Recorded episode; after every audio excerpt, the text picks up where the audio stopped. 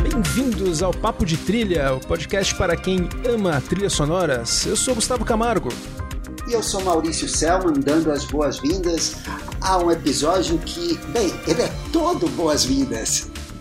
É, a gente abre, abre, abre, abre as aberturas aqui, Maurício. Que cinéfilo não tem uma sequência de créditos favorita, preferida e. Eu já falei várias vezes, eu sou muito fã de filmes que utilizam essa fantástica ferramenta chamada créditos de abertura. Daí vale tanto como créditos de abertura, como uma sequência de créditos, que são coisas diferentes, né?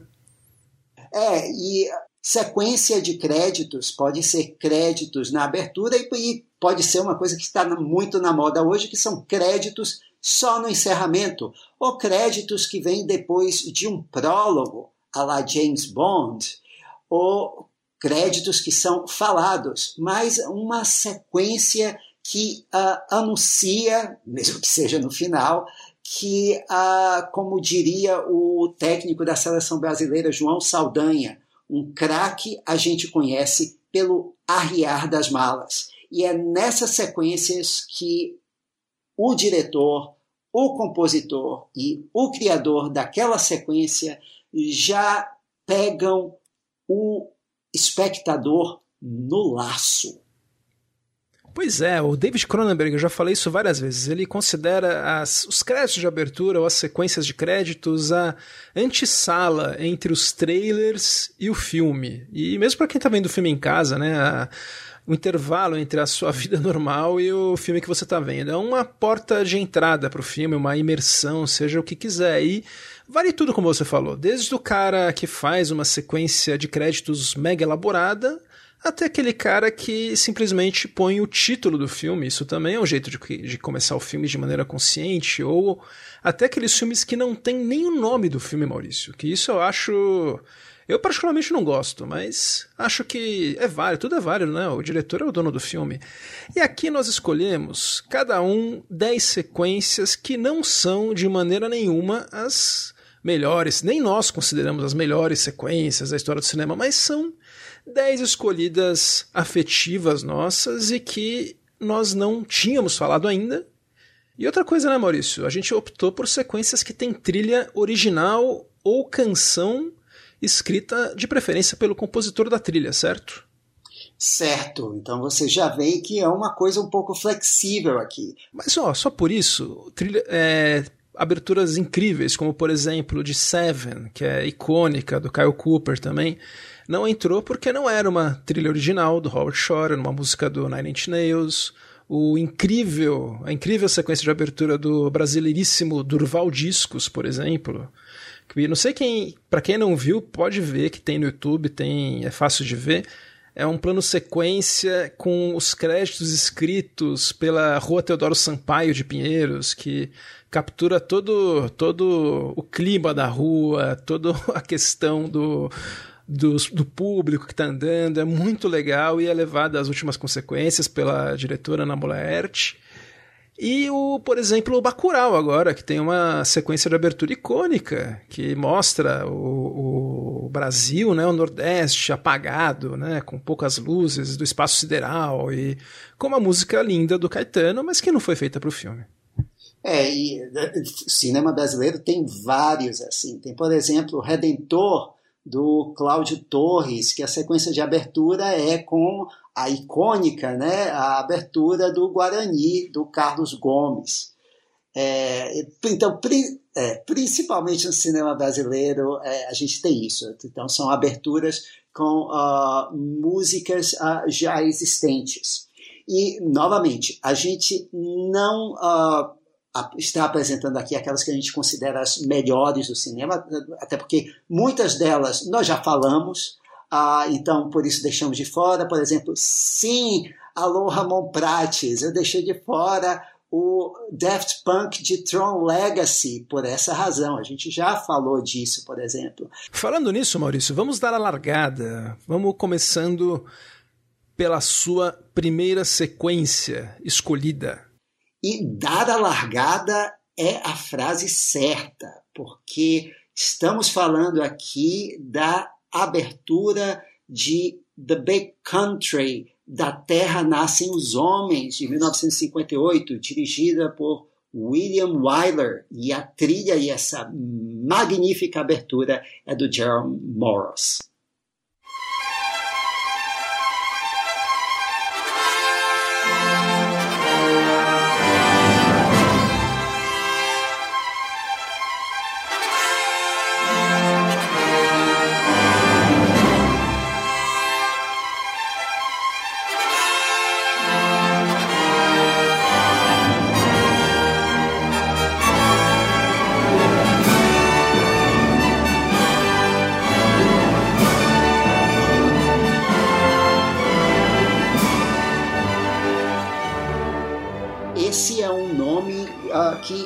Gente não ouve muito, mas que ele sim, uh, ele não só compôs essa trilha, tá? esse clássico western do, uh, da formação né? do, do uh, oeste americano, estrelado por Gregory Peck e Charlton Heston.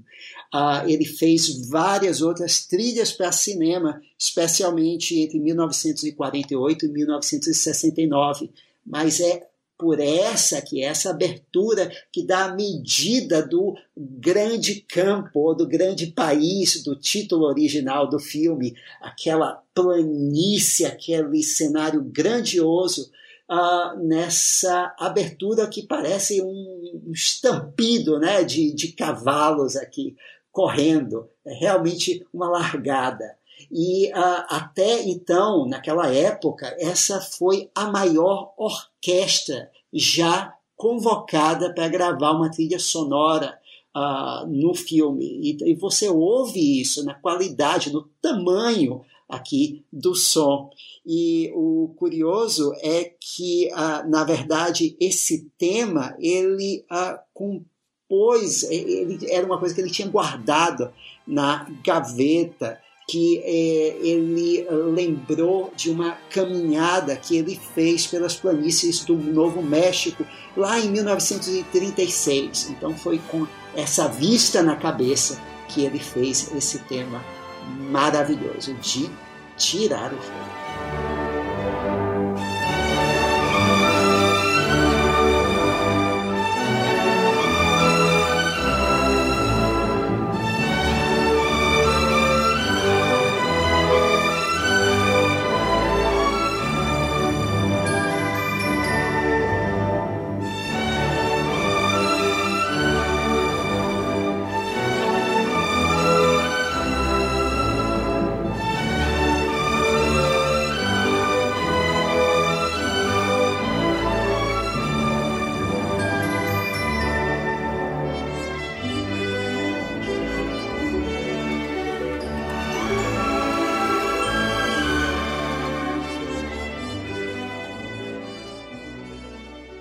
Melodia lindíssima, né? Além dessa do ostinato, né, que é clássico, que começa, o tema é lindo, né? E ele parece mais lírico do que o Sete Homens no Destino, né? Do que viria dois anos depois. Mais poético. É, porque esse é, é um, digamos que um tema de uh, exploração, né? Uh, de uh, desbravamento do oeste selvagem. E, Sete Homens e o Destino é um tema de aventura, né? Um tema mais, digamos assim, dos homens, dos cowboys. Esse é um tema que traduz a paisagem, eu acho. Sim, e a abertura, né, é, a, é uma diligência, né, e os créditos têm pedigree, né, são do Saul Bass, que é um acho que é o grande nome, né? É a Fernanda Montenegro das aberturas do cinema. É o, é o melhor, né? E é um cara que tem. A gente vai falar dele em outras sequências ainda, mas que ele conseguia fazer uma coisa que eu gosto muito, que é fazer uma sequência de abertura que, além de ter a ver com o filme, ele fazia uma ponte com o começo do filme, essa antessala mesmo. Então, por exemplo, uma que ele fez já nos anos 90, que é a dos Bons Companheiros, que eu só não escolhi porque não tem música original. A gente vê os créditos passando rápido, de maneira extremamente simples, né? Então, com poucos recursos, ele fazia os créditos passando rápido na tela, como se fossem carros, né?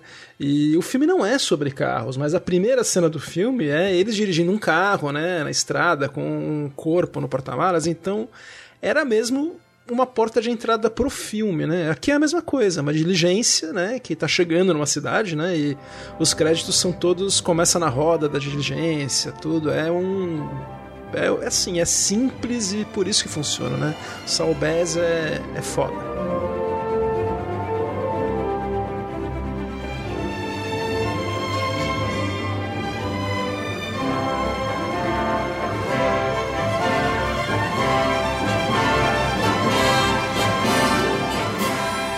A gente, eu, vou, eu escolhi uma abertura do Saul Bass também, mas eu acho que a ponte faz mais sentido com outra que eu escolhi, que é de 2015 que é uma abertura feita pelo diretor do filme. Ele que é o designer das aberturas dos seus filmes e realmente todas as sequências de abertura dele são eventos no filme. É um dos caras que mais entende a, a função da sequência, como usar e que combina muito com o cinema dele. É o Quentin Tarantino e a sequência de abertura é dos Oito Odiados, como eu já falei, de 2015.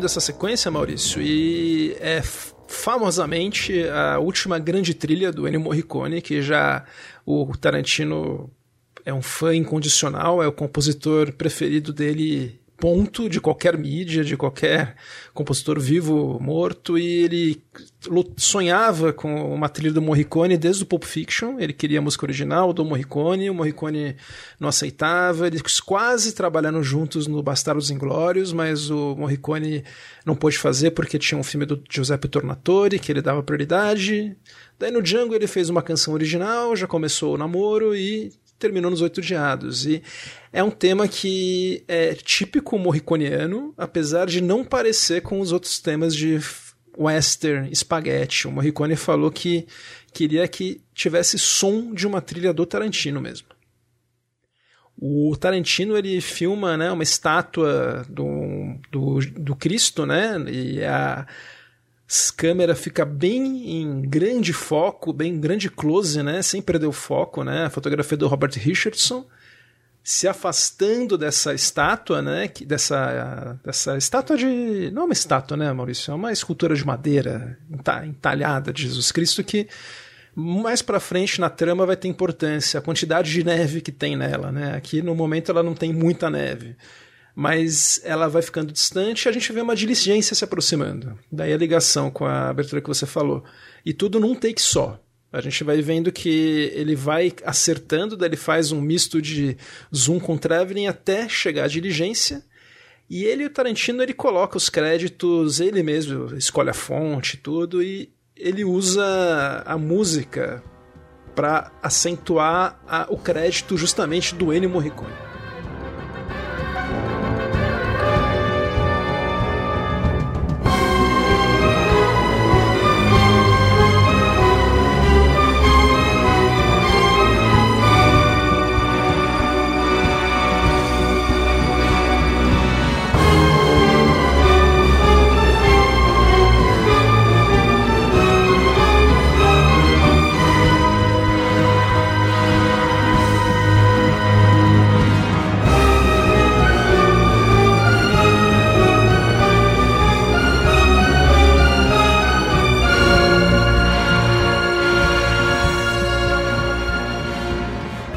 Na sessão que eu vi esse filme no cinema, você acredita que bateram palma na hora que apareceu o nome do Ennio Morricone? Porque era um hype do filme, né?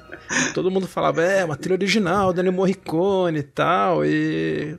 Era o que o Tarantino queria. Ver um filme do Tarantino no cinema é uma experiência eu acho que é, é, um diretor que entende a experiência de ver filme no cinema. Ele sabe manipular a plateia para rir, para ficar tensa, para dar risada, para bater palma nas horas certas. É um diretor de cinema mesmo. E eu acho que nessa sequência ele detonou.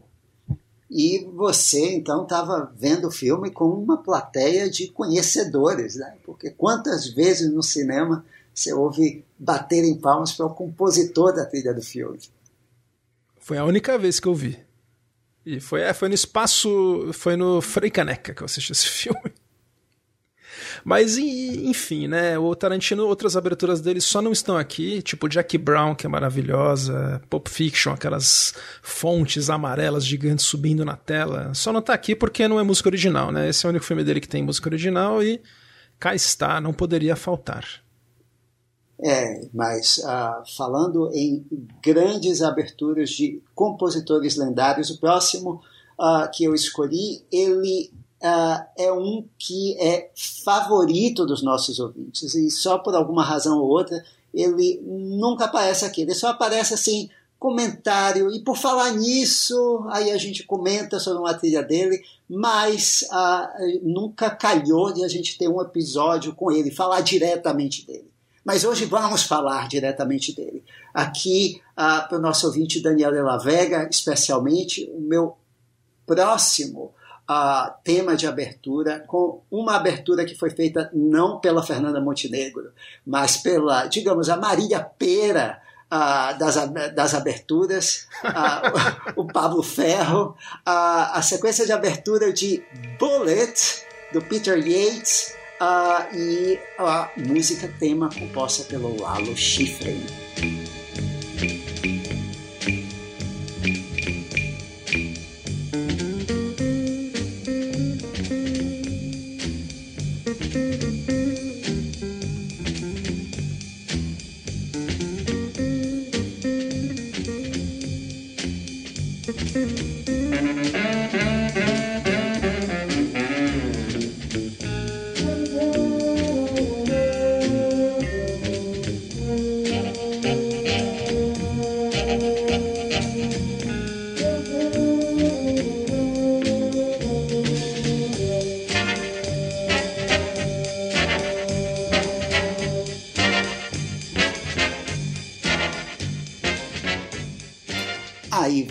Está ouvindo esse jazz com uh, uma abertura que na verdade digamos é, é uma abertura em prólogo né? Porque é uma uh, uma sequência de um roubo uh, com uma montagem muito bem combinada com os letreiros. Os letreiros aqui eles fazem parte da montagem com letras voando em direção ao espectador por exemplo para a anunciar uma nova cena, um novo corte, por exemplo. E, uh, e a música também, ela dando a cadência aos cortes e às letras, porque como você está ouvindo esse jazz bem suave, bem maroto uh, do Schifrin aqui, ele vai seguindo os passos uh, discretos né, desse pessoal que está entrando numa casa para roubar alguma coisa, e aí você ouve sons de tic-tac, de relógio, você ouve uh, sons de disparo de armas, tudo isso sincronizado com a trilha maravilhosa, com essa, com essa sequência suave uh, do Lago Chifre aqui.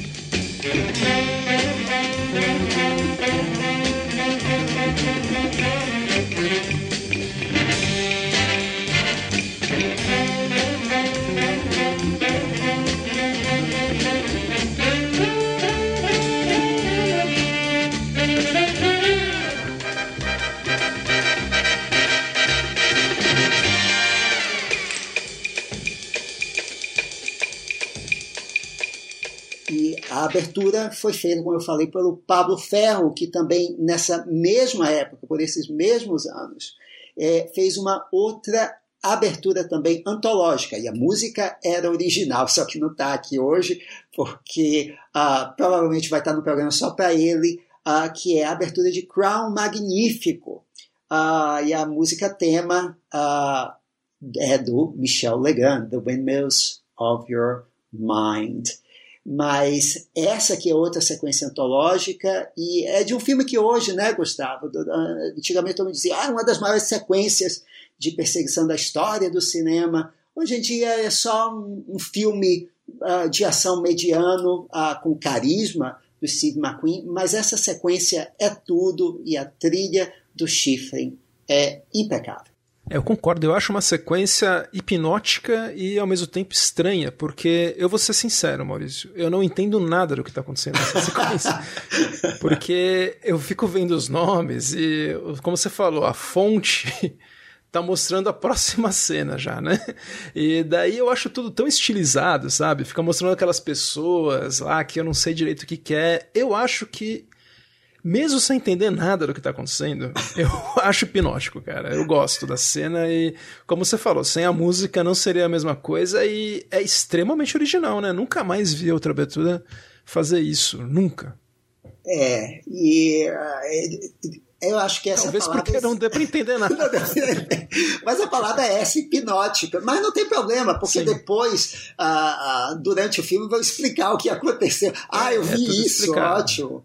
Ah, um outro Sim. filme também, né, que o, o Pablo Ferro fez a, a a música, ou fez a música, fez a, os letreiros de abertura na época, foi o Doutor Fantástico, né, do Stanley Kubrick. Laranja Mecânica também ele fez, e recentemente a gente falou no 3 é Demais, que a gente participou, aliás, um, um abraço pro pessoal do 3 é Demais, ele fez a MTV 3D também. Pois é, que é, então, ou seja, é como o Philip Glass, né, Gustavo, que você fala tanto aqui, fazemos qualquer coisa, Pablo Ferro tá lá. O ouvinte mais novo conhece ele da abertura dos filmes da série Men in Black e Família Adams, que tem aquela fonte típica do, do Pablo Ferro, né? Que alongada, escrita enorme, é, exato, enorme é. e tal. Mas, cara, realmente, aliás, esse episódio 3 é demais, você maltratou lá no chifre, Maurício. Você chamou ele de, de sei lá, uma, uma garota de vida fácil de Ceilândia, que eu ouvi. então... oh, Gustavo, não, não, não, não uh, estrague as surpresas do episódio. Deixa o pessoal ouvir o 3 é demais. Não, já, já foi ao ar, já foi ao ar.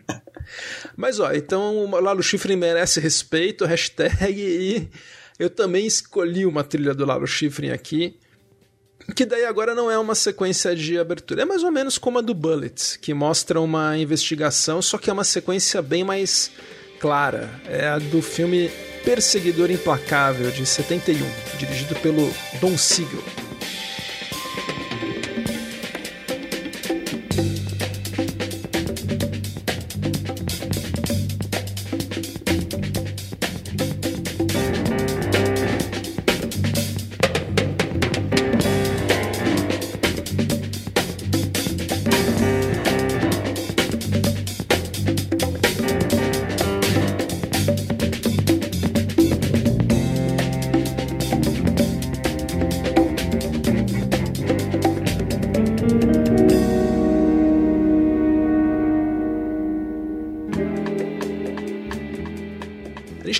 Aqui a trilha já, Maurício, e é o primeiro filme da série Dirty Harry, que é o título original do filme, e mostra o, o policial, vivido pelo Clint Eastwood, chegando na cena de um crime que foi cometido né, pelo assassino Scorpio, que seria o Zodíaco, na verdade, né? E sem nenhuma, nenhum diálogo, sem nada, a gente acompanha ele chegando, vendo o corpo, identificando de onde veio o tiro, que é de um prédio mais alto, Daí ele mostra ele na rua, daí vai subindo no prédio, investigando, tudo sem diálogos, né? Com a direção muito clara do Don Siegel, que é um, é um mestre também, né? Em fazer um cinema sem firulas, que o Clint Eastwood diria levar isso né, para o estilo de direção dele, né? Uma direção muito clara sempre, né? Muito limpa. E o Lalo Schifrin acompanha esses créditos com a sua trilha E ele evita muitos temas, assim, identificáveis, ao contrário do Bullet, que tinha aquele jazz, né? Eu, por exemplo, não consigo identificar um tema do Dirty Harry. Ele fez quase todas as trilhas do Dirty Harry e não tem um tema do Dirty Harry assim como tem o tema do Bullet, um tema do Operação Dragão. Exato, é, é, é para lembrar, boa lembrança, que lá no Schifrin era bom de tema. Sim, ele não quis fazer mesmo, e eu acho isso interessante. Ele foi por um caminho mais mais intuitivo aí, não, não temático. Apesar de ser uma trilha que tem o tema do personagem do Scorpio, que são vozes femininas, que para que o Schiffer falou que seriam vozes da cabeça do personagem, que é um cara completamente perturbado. Eu acho que é uma sequência linda, clara, bonita, bem dirigida e uma fusão muito legal de trilha e filme que serve, como a gente falou no começo, como uma antessala aí para o começo do filme, né? Os créditos terminam com eles já descobrindo a carta que o cara deixou e decifrando o que viria a ser a carta do zodíaco, quer dizer, do Escorpio.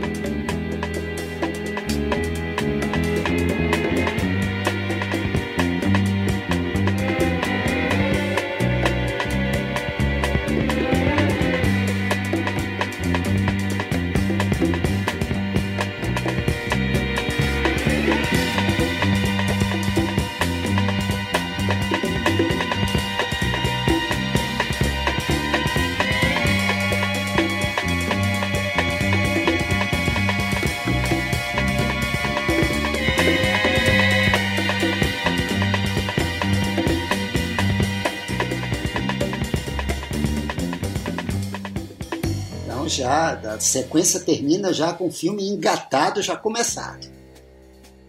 É, eu acho que é, o, é muito, muito elegante, Maurício Samba. Olha, falando em sequência elegante, a minha próxima. Bem, ela não, uh, ela não começa o filme, né? mas ela anuncia com muita elegância o filme e é de uh, também um diretor uh, mais recente e recentemente falecido, e de um compositor que nós todos adoramos.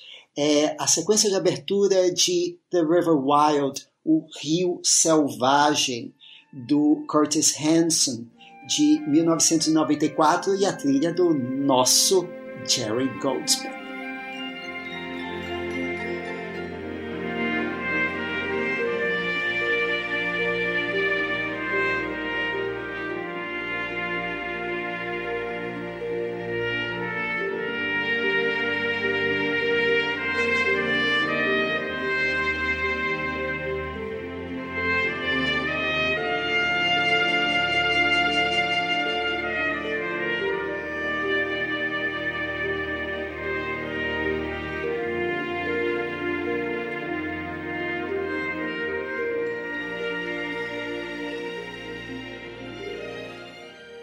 Para quem não assistiu, esse filme conta a história de uma remadora uh, profissional, a, a, a Meryl Streep, a Gale no filme, né?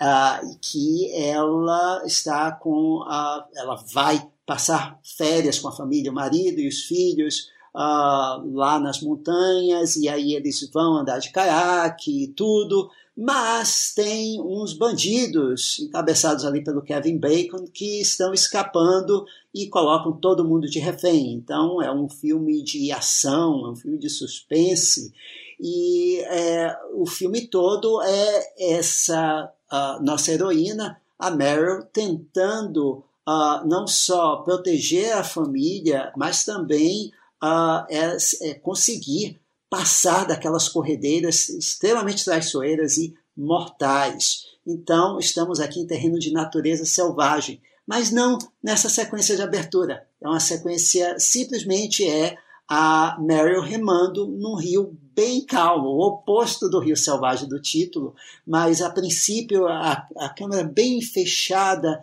ali no, uh, no barco dela e ela remando pelo rio calmo, temos uh, mata ao redor, pensamos que ela está mesmo na natureza e a música começa calma. E à medida que ela vai passando por vários lugares ali no Rio, os créditos vão passando, uh, uma, na, iluminação de fim de dia, uh, de sol poente, a, a, a, câmera vai se afastando, vai, você vai vendo uma paisagem muito mais ampla, muito bonita, com pontes, e a orquestra também vai crescendo.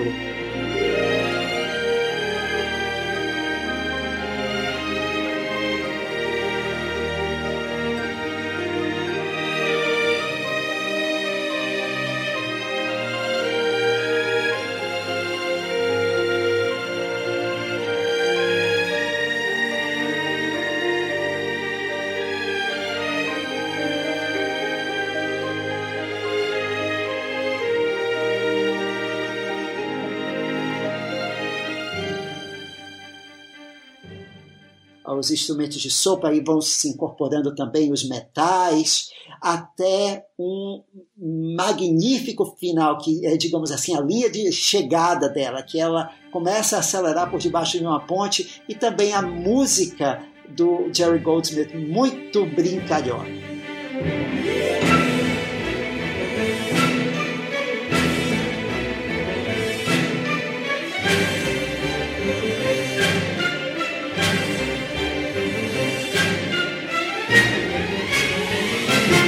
Maurício, eu vi. Eu acho que como você, né? Deve ter assistido no cinema também esse filme. Eu adorei na época. Era uma aventura muito boa, super bem dirigida, né? E essa abertura é, é marcante porque o tema dela é muito bom, né? É um tema super bonito. O tema que dubla o tema da personagem também. E olha, uma curiosidade pro ouvinte: a gente já fez um, um programa sobre trilhas rejeitadas. Vamos fazer aqui um, um rápido adendo, porque esse filme teve uma trilha rejeitada do ótimo compositor Maurice Jarre. Ele fez a trilha e, por algum motivo, o, os produtores Curtis, Curtis Ransom não gostaram. Mas, ó, só para ter uma ideia, né? O tema que o Maurice Jarre fez foi esse.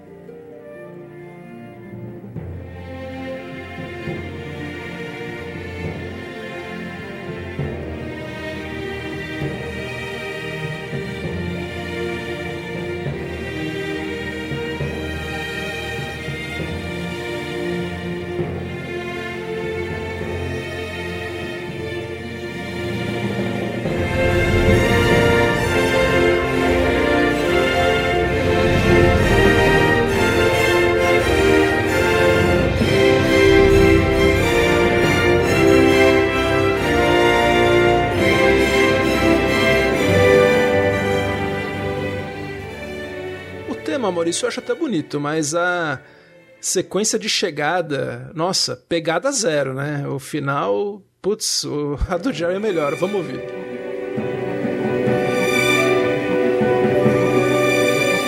se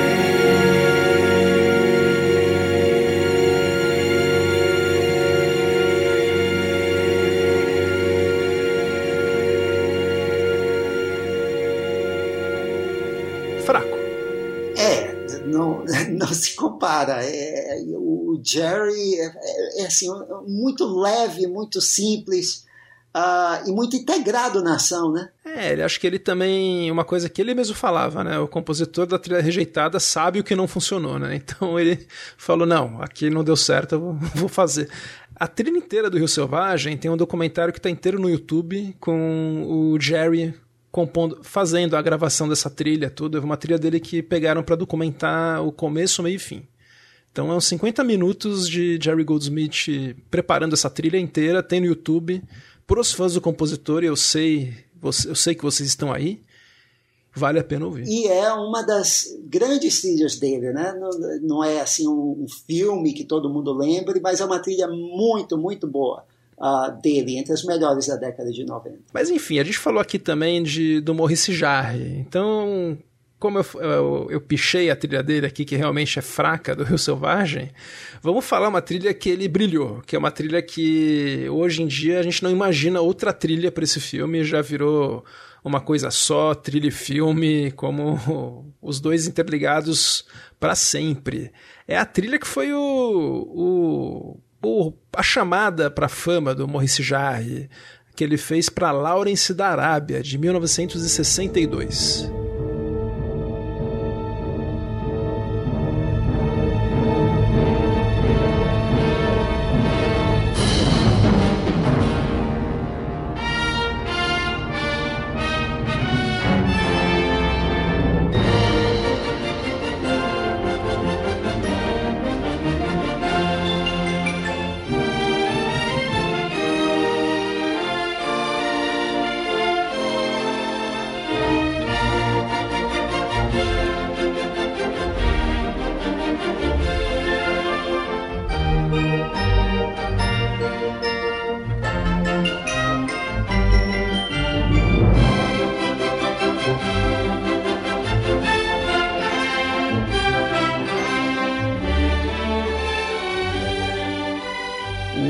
Ouvinte já está ouvindo aqui, né? Uma trilha que tem um tema festivo, né? É um tema jovial que a gente está ouvindo, que tem muito a ver com o personagem, que é um personagem que nós vemos que é um cara jovial, tal, alegre e que filmado pelo David Lean, né? Então ele e o diretor de fotografia, o Fred Young, colocam a câmera lá em cima, chama é plongé isso, Maurício? É. Então é um. É que eu não, eu não entendo dos termos técnicos, mas é um plongé. E tá lá o, o jeito que o Lin escolhe para colocar até as divisórias das pedras da, da calçada, da garagem, do chão da garagem que ele tá consertando a moto dele. É incrível. É tudo muito pensado, os créditos colocados no lugar certo. E a gente vê esse, essa música festiva acontecendo, até que de repente a gente ouve o tema que seria o tema do deserto.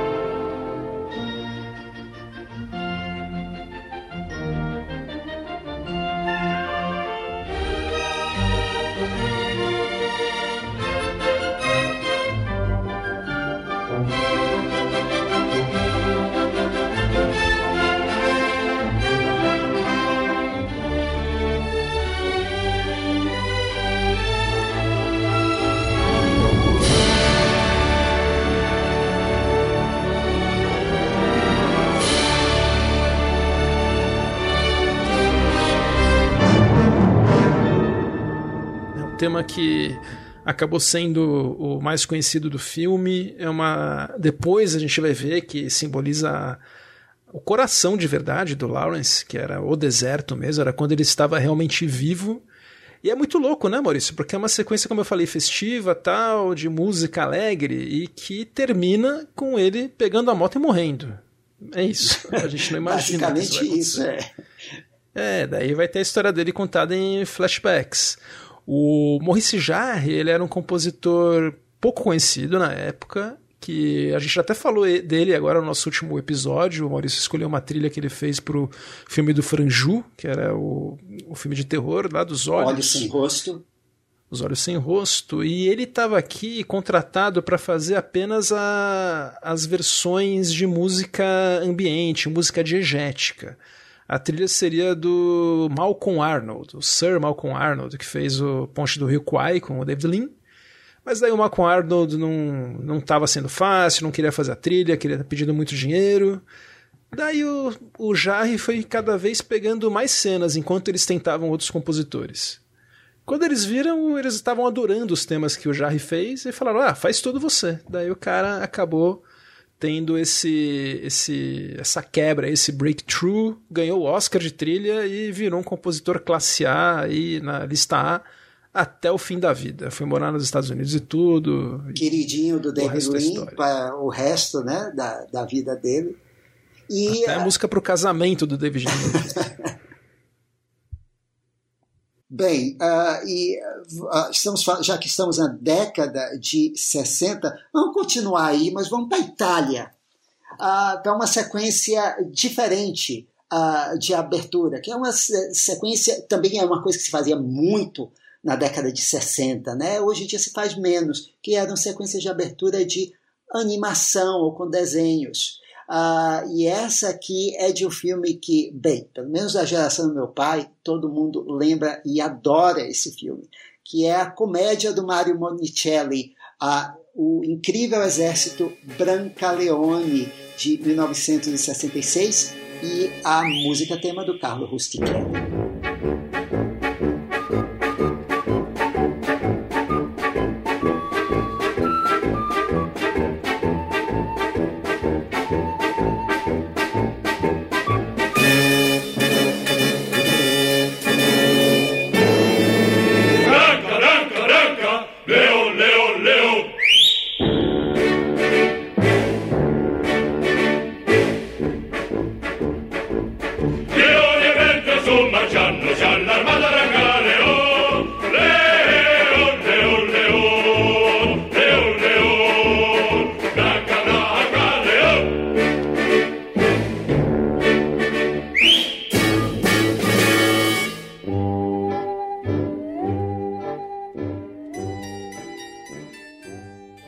Desafio qualquer um a ouvir essa música e depois não lembrar dela. O refrão uh, do Leon, Leon, Leon é algo que gruda na cabeça. É, é tão simples. E é, uh, o, bem, antes do Monty Python, antes do Cálice Sagrado, houve uh, o Incrível Exército Brancaleone, que o Monicelli, que é um dos grandes diretores de comédia italianos, é, ele manda para o espaço os filmes de cavaleiros medievais.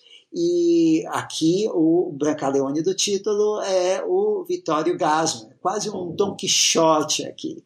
E você já na abertura, uh, o Rustichelli, que era uh, um compositor de inúmeros uh, filmes italianos da época, ele já é, dá a ideia de que vamos assistir uma comédia rasgada. E é um tema assim quase infantil, né, Gustavo? E é um cara que fez de tudo. Ele fez Faroeste Espaguete, fez é, filme de gladiador. Uh, filme do Mário Bava. Exato. De tudo, do terror ao drama, comédia ao romance. Então ele sabia muito bem o que estava fazendo e o tema, bem, o tema vai tocar muitas vezes ao longo do filme, até porque é ouro uh, e é, se você ver o filme, você vai associar a música e vice-versa. E uh, o tema e uh, o filme em si, eles, uh, a expressão Exército Brancaleone virou sinônimo de coisa esculhambada, de coisa tipo trapalhões. Meia boca. Né? Exato, uma coisa feita nas coxas mas essa música muito bem elaborada e enganadoramente simples é tudo menos feita nas coxas.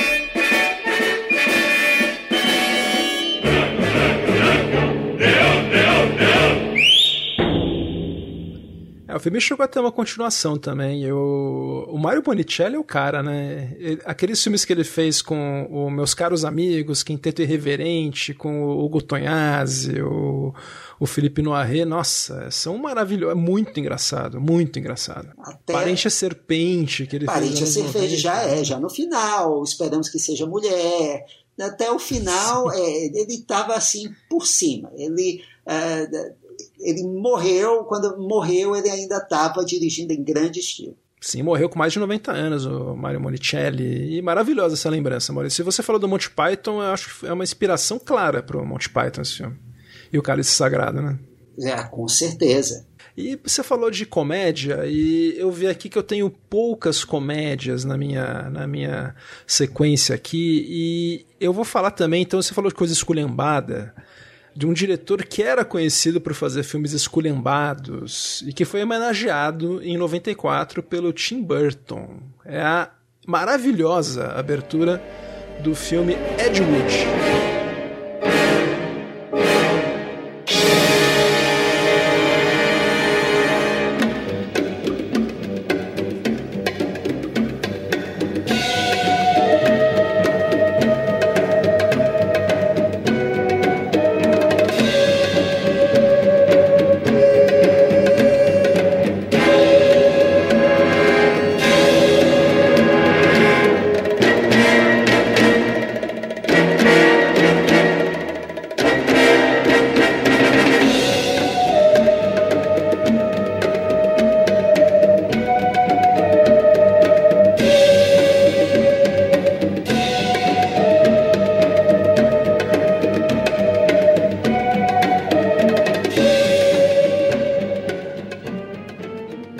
ouvindo aqui, né, esse trabalho incrível que não foi feito pelo Danny Elfman. Foi na época que eles estavam brigados, Maurício. Eles brigaram muito no, no Nightmare Before Christmas, que foi muito intenso tal. Daí eles estavam separados.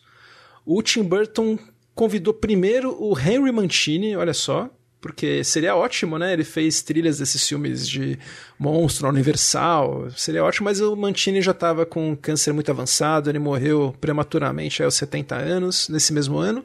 Então ele foi para o Howard Shore, e olha, que escolha inspirada. O cara fez uma trilha que usa Teremin, usa um Desmartenot, usa o, até o nosso querido Bongo para simular as, as músicas de filmes de baixíssimo orçamento e de sci-fi.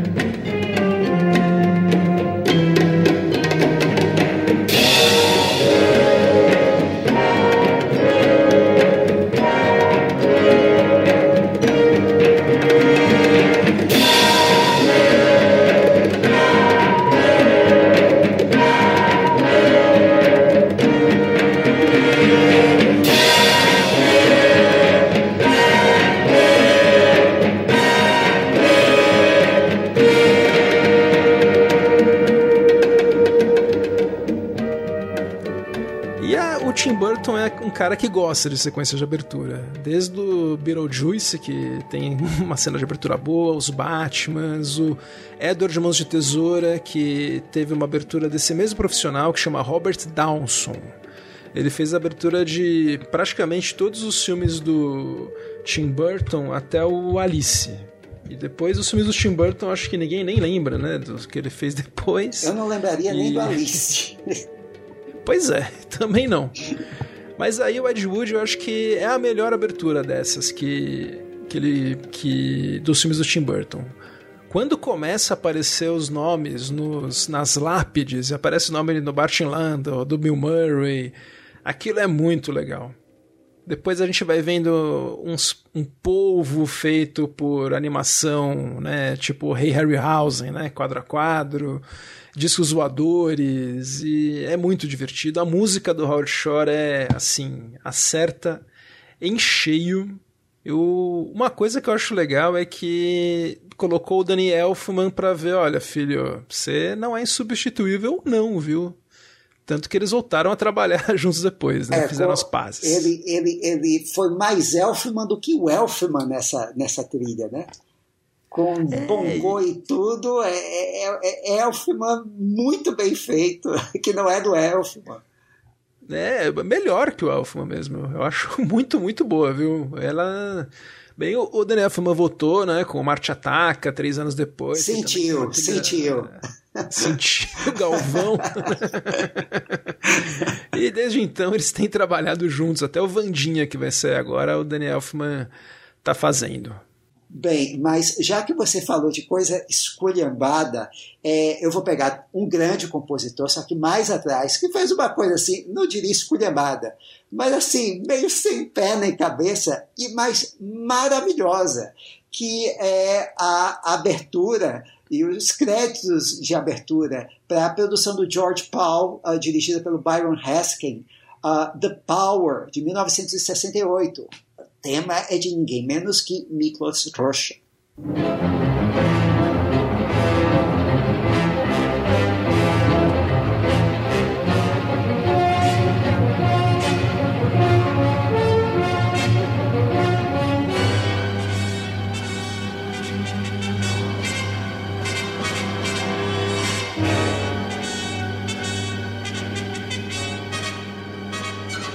Bem, em geral, em filmes de ficção científica, você não esperaria outra coisa da dupla George Powell e Byron Haskin, né?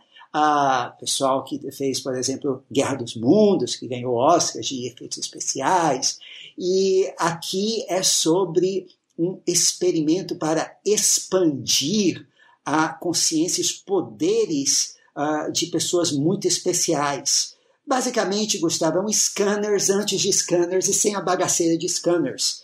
Uh, elenco que tem uh, o Hugh Merrill de A Malvada, mas também George Hamilton e Suzanne Plachette. E essa abertura aqui, já que estamos falando de experiências com o cérebro, com o poder do cérebro, a abertura começa com um corpo humano, né? A gente vê os vasos do corpo humano todos irrigando esse cérebro que fica em verde assim, até se iluminar, aí daqui a pouco explode na tela um letreiro enorme, o poder. E o que é que a... a gente vê o globo ocular, hein? É uma coisa estranha, Ex... que é um o cérebro parece um corpo de vidro que eles puseram, Exatamente, é, é uma coisa meio assustadora. E aí, logo depois que começa a piscar a palavra, as palavras o poder ali em verde, amarelo, várias cores, aí entra um cimbalom.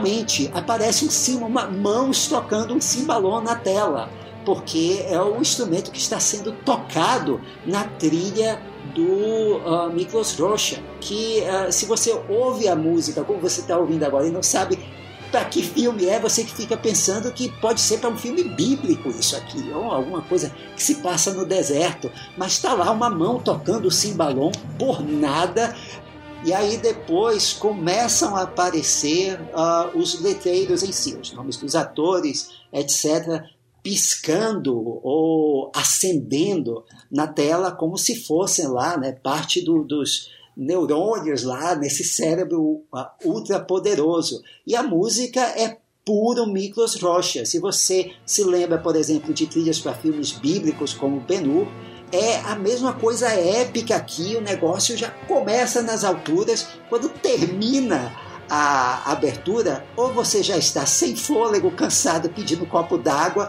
ou já está pronto para a aventura começar.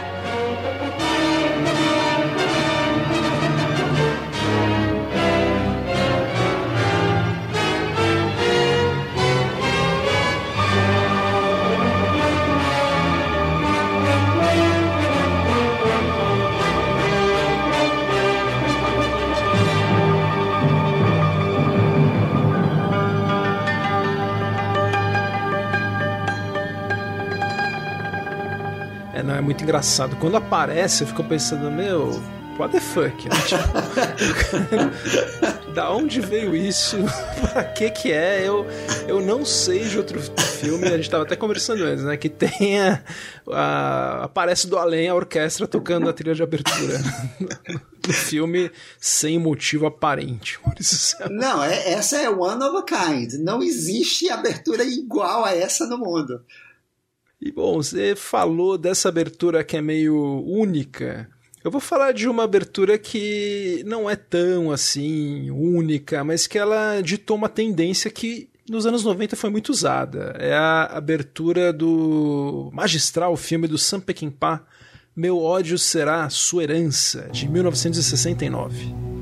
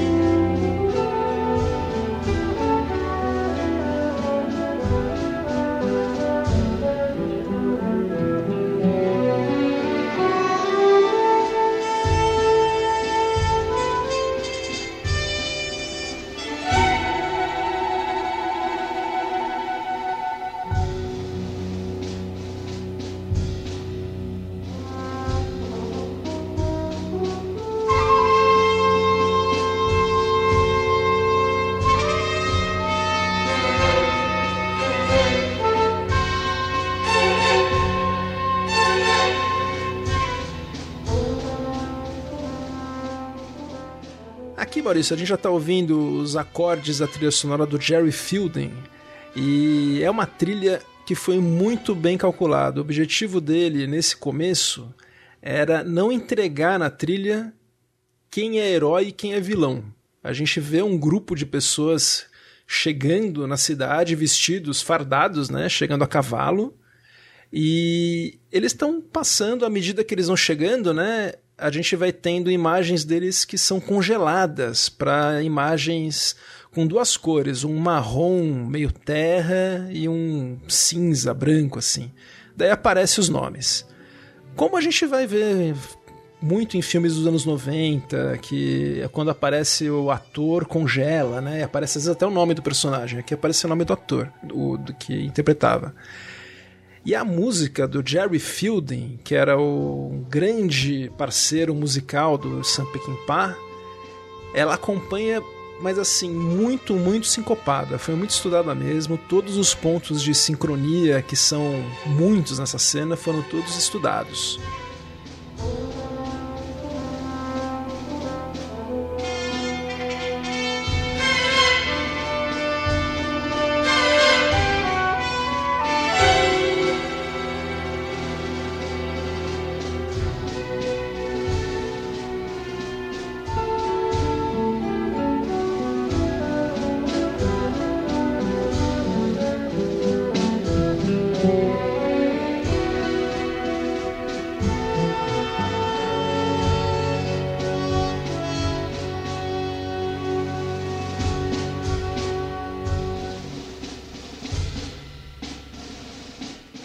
A gente, à medida que vê o, esse bando, né, que é o nome do filme em inglês, The Wild Bunch, que deu até nome para a produtora do Quentin Tarantino, que a gente falou agora há pouco, chegando numa cidade que tem, tem logo na entrada eles passam por umas crianças que estão vendo uma briga de escorpiões e formigas, né, e estão achando aquilo muito divertido.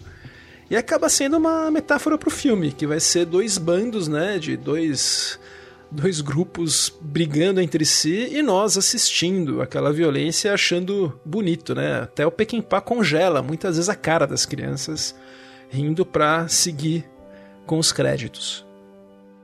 Ele vai com essa abertura até o fim mesmo, não para, isso isso dura a abertura inteira, o que eu acho muito legal quando o conceito da abertura vai até o fim, não é só no começo, nos primeiros nomes. Aqui o Pequenpá vai realmente até o fim e que, que ele quer dizer com essa abertura, eu imagino, né? O, o David Fincher que fala que os primeiros minutos de um filme ensinam como a gente vai assistir o filme, né? Aqui a gente está vendo uma estilização extrema. Né? Um filme que tem um ritmo que é sempre quebrado, não é o que a gente espera. E é a técnica do Peckinpah, ele colocava várias câmeras ao mesmo tempo, rodando em velocidades diferentes, então a gente ele usava a montagem de maneira completamente original e quase caótica, mas mostrando ações em velocidades diferentes, um corpo caindo em câmera lenta enquanto tem um, um, um tiroteio pegando fogo e a trilha do Jerry Fielding sempre principalmente nesse começo, a função de, dela é ser ambígua. Não tem diferença aqui entre os heróis e os vilões. A gente não sabe onde começa um, onde termina o outro. São todos bandidos do Velho Oeste e todos perigosíssimos.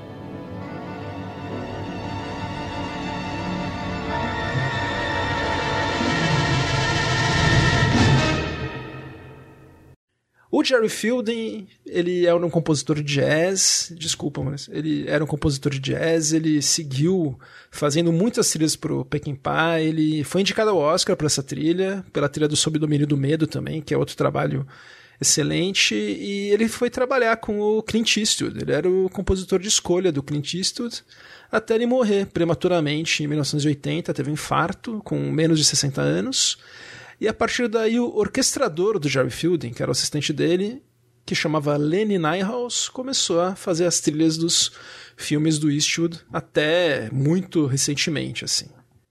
E, bem, a minha próxima é algo completamente pueril. um filme de suspense aqui, mas com uma sequência de abertura que eu acho fantástica entre as mais recentes. É para um filme estrelado por Luke Wilson, e Kate Beckinsale.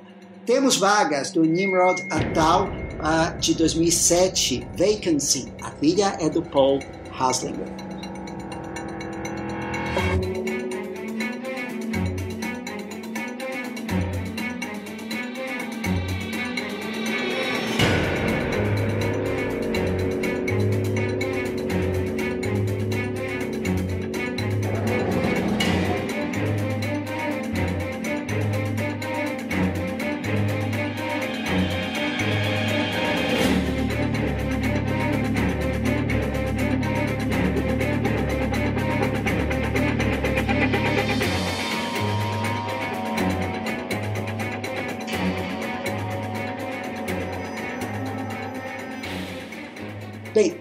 Sequência de aberturas, Gustavo, é isso. É uma sequência de créditos sendo animados e uh, nomes sendo surgindo de dentro de outras letras que vão surgir, que vão uh, se movendo, ficando de cabeça para baixo e outras uh, letras vão surgindo no lugar dentro delas e letras surgindo de dentro de outras letras como bonequinhas russas um grande trabalho só gráfico de animação da, uh, do estúdio Picture Mill, que uh, fez várias séries e filmes, fez uh, sequências para, por exemplo, para Sonic 2 ou para Não Olhe para Cima, recentemente para Lucky também do, do estúdio da, da Apple, né? e Bullet Train, o filme com o Brad Pitt. E a música do Paul Haslinger é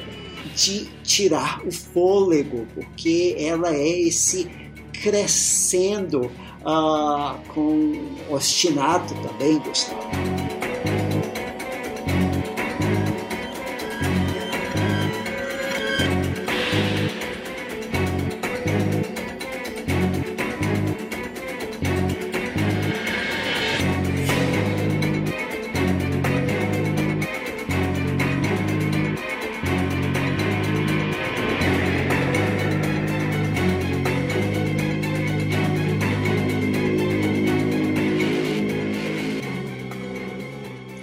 Haslinger, quem não está ligando o nome, a pessoa, é um músico do Tangerine Dream. E uh, ele, depois que uh, a banda acabou, nos anos 90, ele resolveu uh, fazer carreira solo fazendo trilhas. Hoje ele especialmente faz trilhas para televisão. Se você já viu aquela série Halt and Catch Fire, a trilha dele, ou se você viu Fear the Walking Dead. Uh, então, ele basicamente na televisão. Fez também Resident Evil, The Final Chapter. Então, o negócio dele é suspense. E aqui, com esses letreiros que parecem um labirinto do qual nós não conseguimos escapar, é a música perfeita. Uh, o filme é um filme legal, Gustavo. Uh, ótimo para assistir, pipocão. E essa abertura já convence você a ficar e assistir o filme em si, mesmo que ela não tenha uh, assim nenhuma referência direta à história, a não ser letras em fontes que lembram fontes que você veria em anúncios de pousadas de beira de estrada.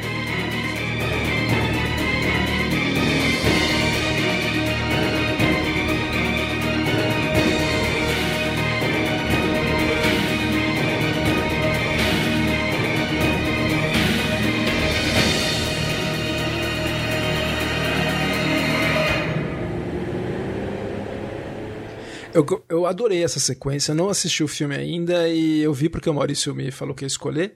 Cara, é muito legal e ela vai, como você falou, os nomes, os nomes estão dentro de outros nomes que vão ficando mais distantes e ela termina formando esse labirinto que você falou, o que eu mais gosto é que esse labirinto daí se funde com a placa de um carro e daí começa o filme, né? Então tem aquilo, aquela ponte com o filme que eu acho tão fundamental para uma sequência de créditos de abertura. Gostei muito, viu? Não conhecia e quero assistir o filme. Vale a pena. Pegue a pipoca, divirta-se. E não pulem a abertura.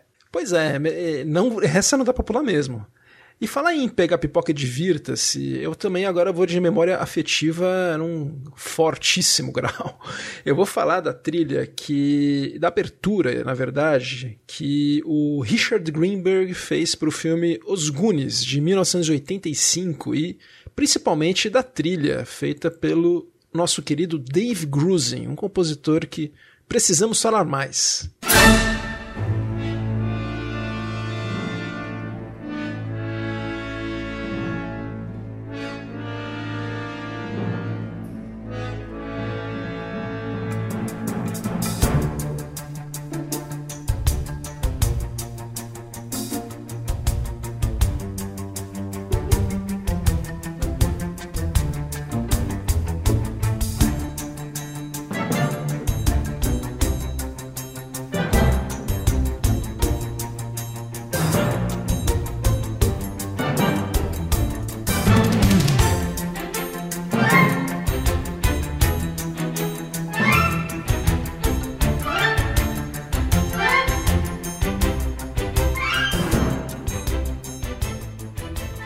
Ouvinte aqui já da, da, nossa faixa etária com certeza conhece os Goonies, gosta dos Goonies e de uma maneira diferente, talvez, que os ouvintes mais novos, né? Eu assisti esse filme no cinema mesmo, quando era bem criança, tinha uns 9 anos quando saiu, e nossa, fiquei hipnotizado, revi quando reprisou no cinema, alugava, via, e só depois que eu fui prestar atenção na trilha, em como é legal, né?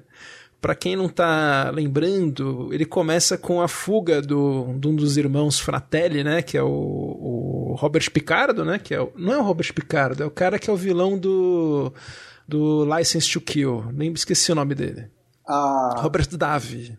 É o Robert Davi, sim. Então, daí tá tendo essa fuga e é uma fuga muito de desenho animado, né? Então a gente vê ele entrando pela janela do carro, eles colocando. deixando a polícia presa por um, um uma, uma contenção de fogo tal. Daí começa essa música que é pseudo clássica, sabe? Pseudo, pseudo Guilherme Tell, muito divertida.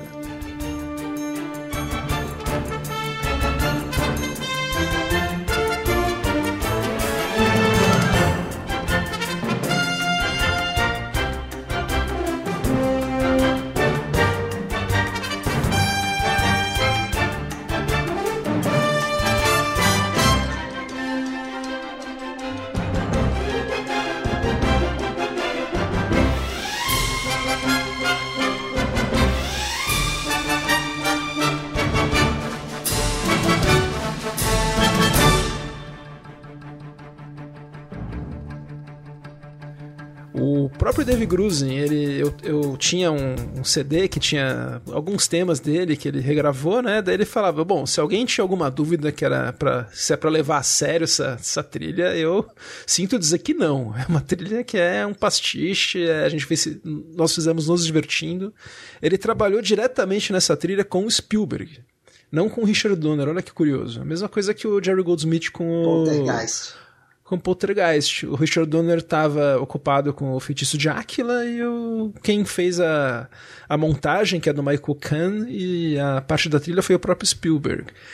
O, à medida que vai, vão passando os créditos, né, que foram de, feitos pelo Richard Greenberg, que são formato de ossos, né, como sugerido pelo tema do filme, que é de piratas, vão apresentando os personagens da, da, dos Goonies, né, as crianças, e à medida que a trilha vai indo. Tem até uma pausa para um tema meio James Bondiano pro personagem do Ke Hui Kwan, que tinha feito o Indiana Jones e voltou à moda agora com Tudo ao mesmo tempo agora.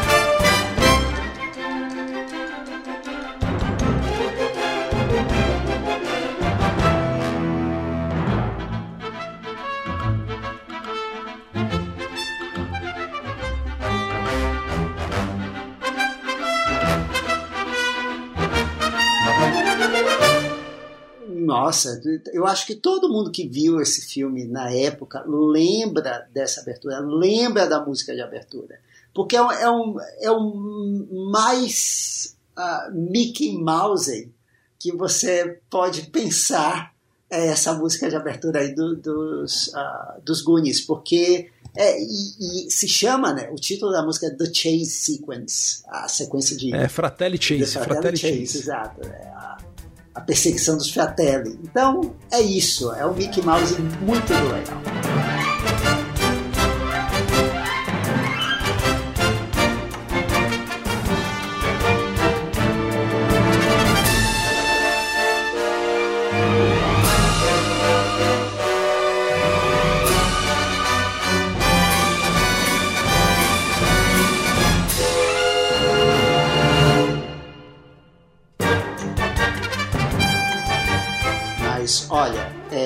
Que você falou de uma sequência leve, eu vou para um filme leve, mas com um tema até bem pomposo, com um título enorme, que é uh, Esses Homens Maravilhosos e Suas Máquinas Voadoras, uh, do Ken Anakin, de 1965, e a música de abertura do Ron Goodwin com a Lorraine Williams.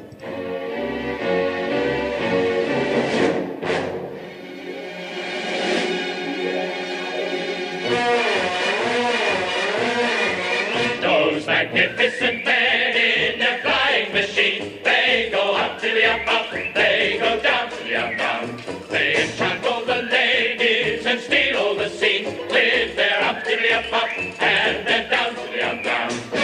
Up, down, flying around, looping the loop and defying the ground.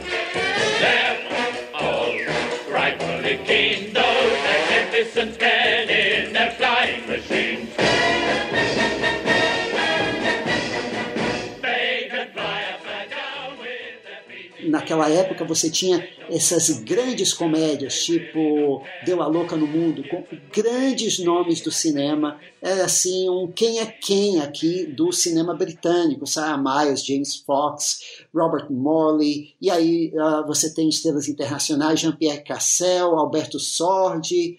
Uh, então é um filmão tipo uh, aquele desenho da Hanna-Barbera de corrida maluca, e os créditos de abertura são isso, são uma animação também. Uh, desenhos como o Exército Branca Leone, só que executados pelo Rolf Ayers, que é uma lenda da animação britânica que fez também, ele esteve na animação, por exemplo, de Watership Down, que é um clássico da animação.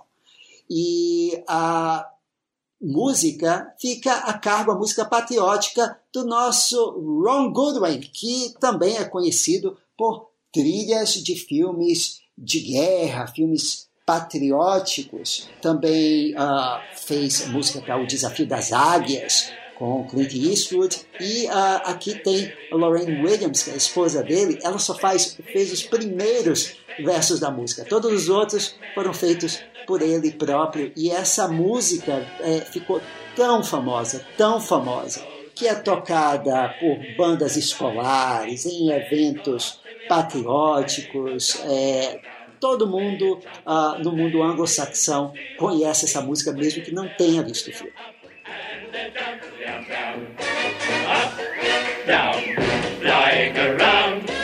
Looping the loop and defying the ground.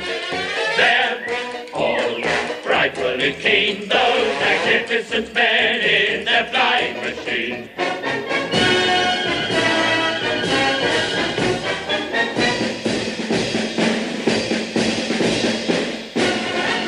Those magnificent men in their flying machine, they go up to the up up, they go down to the down down.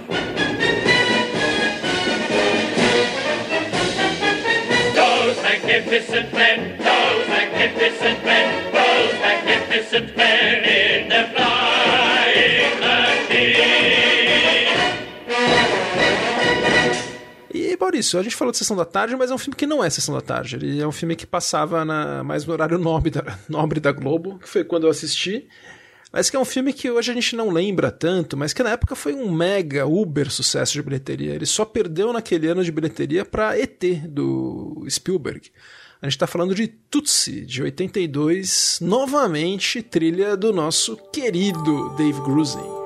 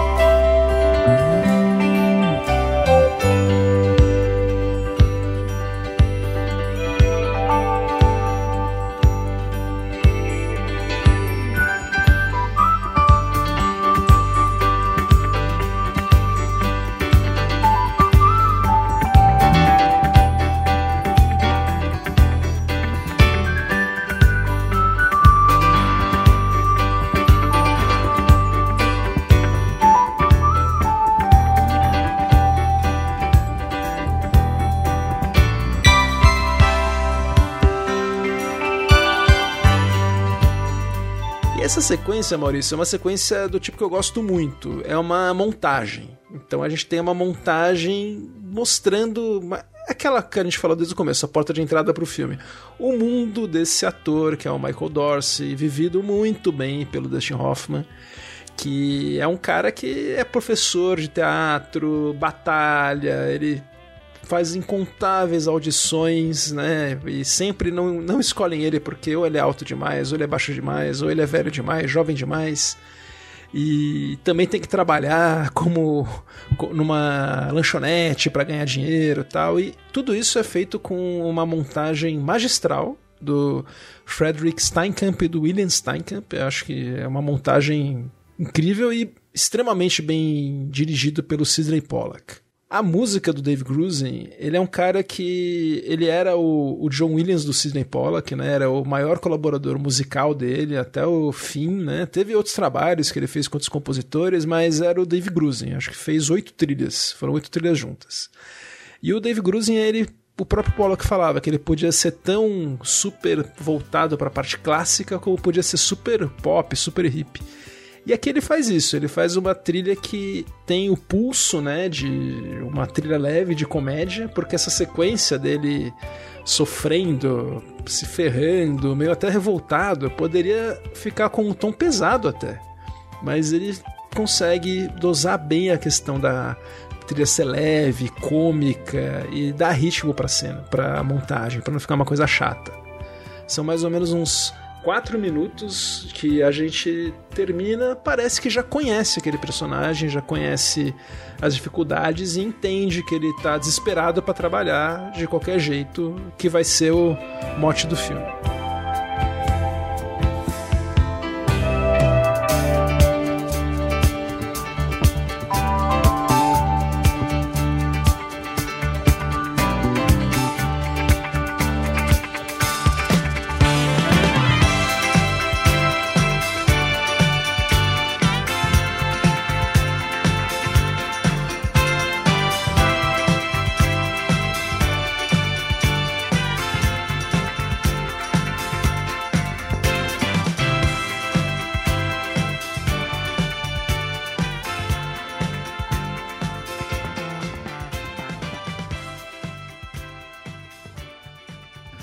Mas é, você falando que o Grusin ele ia do clássico ao mais pop, e aqui ele faz uma coisa bem pop uh, que lembra outro compositor. Se o Shore, uh, lá no Ed Wood, foi mais Elfman que o Elfman, eu diria que aqui o Dave Grusin foi mais Marvin Hamlish que o Marvin Hamlish, que é o cara que normalmente naquela época era o cara chamado para fazer esse tipo de comédia romântica, né?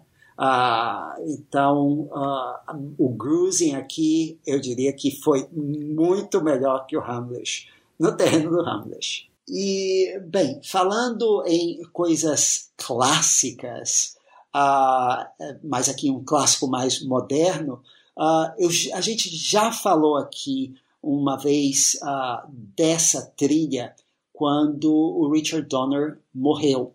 Fizemos uma menção a ela mas eu queria falar de novo, porque a sequência de abertura uh, para esse filme é fantástica, tanto a sequência quanto a música para ela, uh, do Carter Burwell para Conspiracy Theory, Teoria da Conspiração, que o Richard Donner fez em 1997.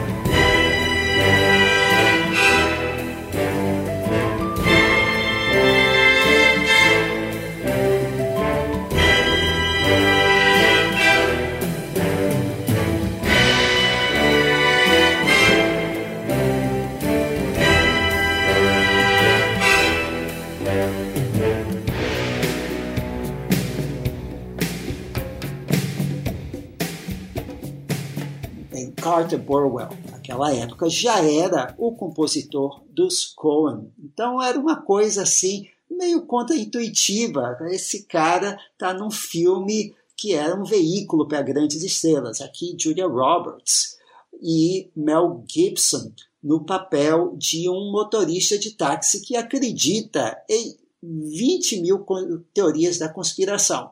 Aqui nessa sequência de abertura, a gente vê ele trabalhando pelas ruas de Nova York, pegando passageiros e falando sem parar nas suas teorias da conspiração sobre o governo, sobre os astronautas, a NASA, a indústria farmacêutica, seja o que for, para uh, pessoas que, ouvindo atônitas tudo aquilo, uh, ou algumas uh, acreditando uh, e levando tudo ao pé da letra. E uma dessas pessoas no táxi ouvindo ele é o próprio diretor Richard Donner, que faz aqui uma ponta. E o Carter Burwell, ele faz uma trilha de jazz que é uma coisa que lembra um pouco espiões, né? E porque o próprio personagem do Mel Gibson ele se acha uh, um grande espião, que a vida dele é uma vida emocionante, que ele sabe de grandes segredos ali. Então ele faz uma coisa que na mesma linha um pouco do que o Lalo Schifrin fez para o Bullet, mas com uma pegada mais para cima, mais otimista.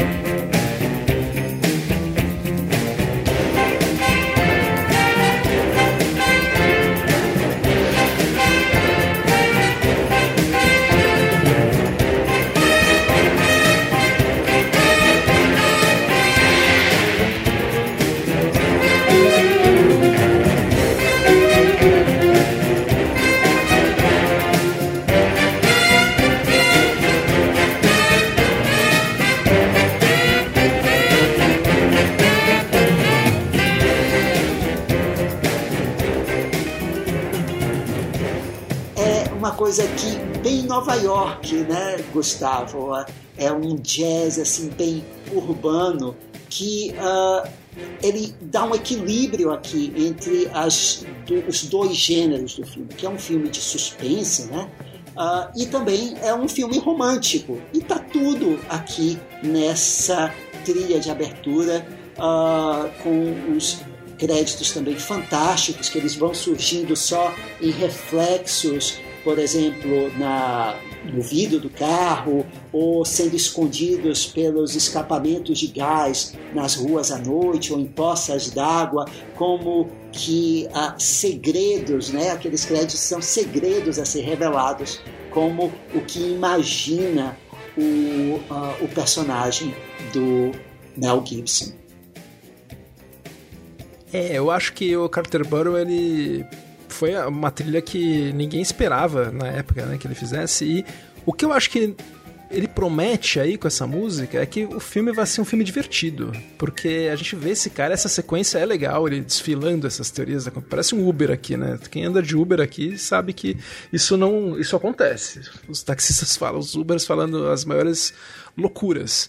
E o filme depois é outra coisa. Ele vai ser um filme que se leva a sério, suspense e tal. Eu acho que esse filme deveria ser mais engraçado. Pra... Tanto que ele não deu muito certo, né? Foi só pelo Star Power que ele rendeu dinheiro, mas não, não foi muito também. É, era um veículo, né? É, o problema dele foi que é, o Donner aqui ele não soube dosar a, a, os dois gêneros aqui bem discrepantes. Então, quer dizer, até um determinado momento, o filme tem a leveza de uma comédia, como você falou, mas de repente fica tão pesado, com cenas de tortura, saída de máquina mortífera, é, que, mas não há uma transição entre esses dois elementos. Fica parecendo que você tem dois filmes lutando entre si. Uh, e aí fica uma frase que eu já falei antes, parece que a pessoa que melhor entendeu o filme foi o próprio Carter Burwell. E falar em entender o filme, Maurício, eu vou falar agora de uma trilha que tem uma canção na abertura que eu acho que entende muito o filme. É a única trilha que eu escolhi que é uma canção que foi feito, foi feita pela compositora do filme. É um filme do Mike Nichols, o diretor de A Primeira Noite de um Homem, que também tem uma sequência de abertura icônica, com uma música né, icônica. Só não escolhi porque ela não tinha sido feita para o filme. Né? Ela foi lançada para o filme, mas ela já tinha sido composta. O que eu escolhi não, foi feito agora pro filme mesmo, o Uma Secretária de Futuro, de 1988, e a compositora é a Carly Simon.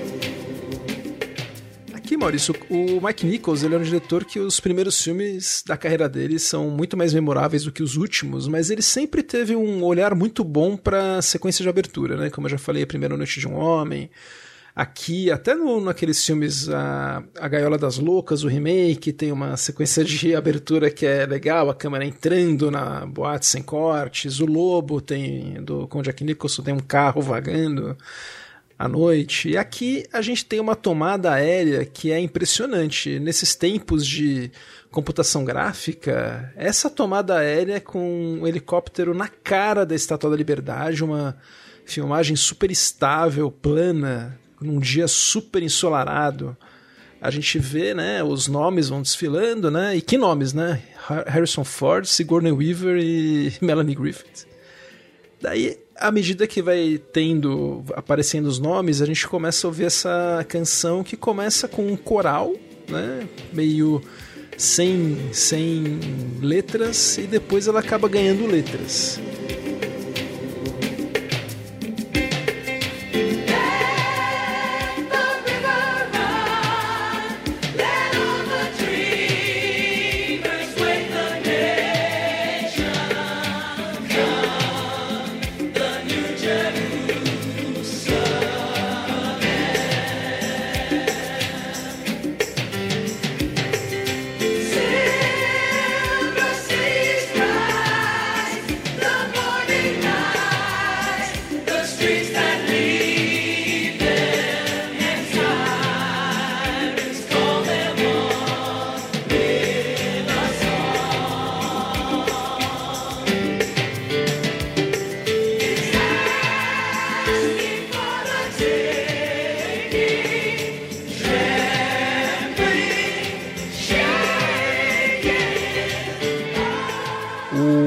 Começa com as duas personagens, as amigas, né, vividas pela Joan Cusack e a Melanie Griffith, na balsa que liga a Staten Island a Manhattan.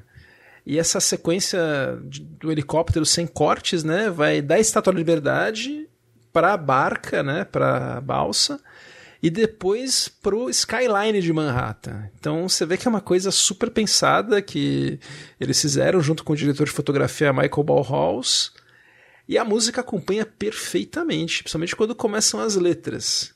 A canção, né, que todo mundo conhece, imagino, que é o Let the River Run, a Carly Simon tentou, se inspirou nos poemas do Walt Whitman e no próprio roteiro do filme, lógico, para fazer como uma música inspirando essas guerreiras aí que aqui pega cinco horas de ônibus, lá pega duas horas de balsa, mas é esse o, o mote. Duas né, horas de delas. balsa, mas depois o filme não mostra. Deve ter um metrô ali depois. Ah, com certeza que tá. De repente elas estão na porta, né? E a música é o puro suco dos anos 80 aquela época que tinham canções feitas para o filme e essa canção acaba sendo o símbolo completo do filme. Ela foi vencedora do Oscar merecidamente. E a Carly Simon fez a trilha inteira do filme. Ela não fez só a canção, ela fez, foi a compositora da trilha. Eu acho completamente original essa música, né, Maurício? Não parece com outras músicas de comédia romântica. É meio que um hino, né? Em forma de hino mesmo, né? Não é uma power anthem. É uma anthem só. É, é como se fosse uma música feita para um filme do Frank Capra, né? Ah, que é aquele outro tema do filme, né? Da, da pessoa pobre, humilde, que vai vencer na vida ah, contra tudo e contra todos pelos seus méritos. Né? É uma coisa assim do sonho americano, bem ah, ah, do Frank Capra dos anos 30, ah, que aqui a Carly Simon soube atualizar.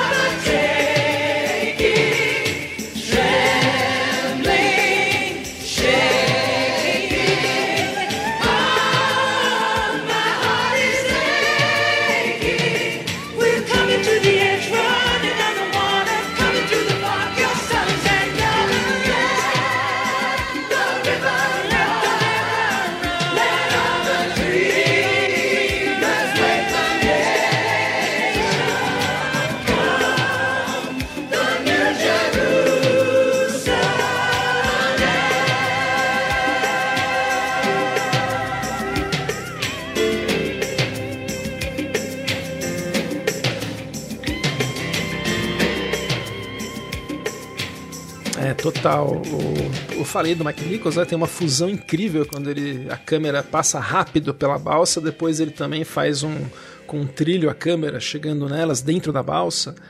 E a história é essa, é uma Cinderela, né? Ela vai, ela é enganada pela chefe, que é escrotíssima vivida pela Sigourney Weaver, e depois acaba pegando o lugar da chefe. A Sigourney Weaver seria tipo a espécie da, da madrasta, o Harrison Ford é o príncipe encantado, e ela a Branca de Neve. Aliás, um é Oscar injustamente perdido pela Sigourney Weaver nesse papel. Ela rouba o filme. Em todas as cenas que ela aparece, Exato. a gente pensa, quero mais, né? Ela aparece, a gente sempre pensa, pô, cadê mais, mais Sigourney Weaver? Bem, então vamos mudar completamente agora de gênero, da comédia, do romance, para o terror. Uh, a gente não tem, eu sei, a gente já teve terror aqui na semana passada, mas essa vale muito a pena, porque é uma abertura bem climática, bem atmosférica, para um filme com Nicolas Cage. Quer mais? Sim, é um filme baseado em H.P. Lovecraft, do diretor que quase mata Marlon Brando quando filmou A Ilha do Dr. Moreau, o Richard Stanley, e ficou sem filmar desde então.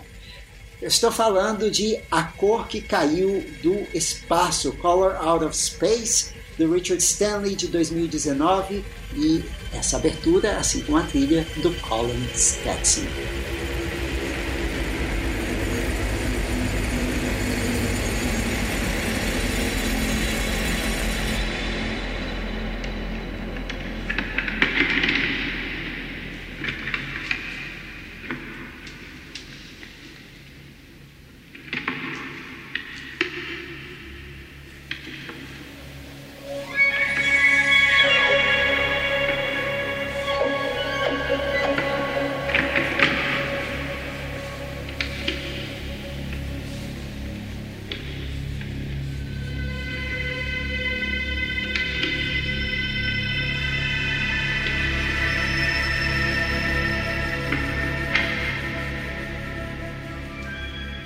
Como eu já disse, é um filme com o Nicolas Cage e uh, a Joelle Rich Richardson, que aqui uh, fazem um casal que vive numa fazenda, numa chácara, uh, no meio de uma floresta nos Estados Unidos, e aí um meteorito vai cair ali perto deles.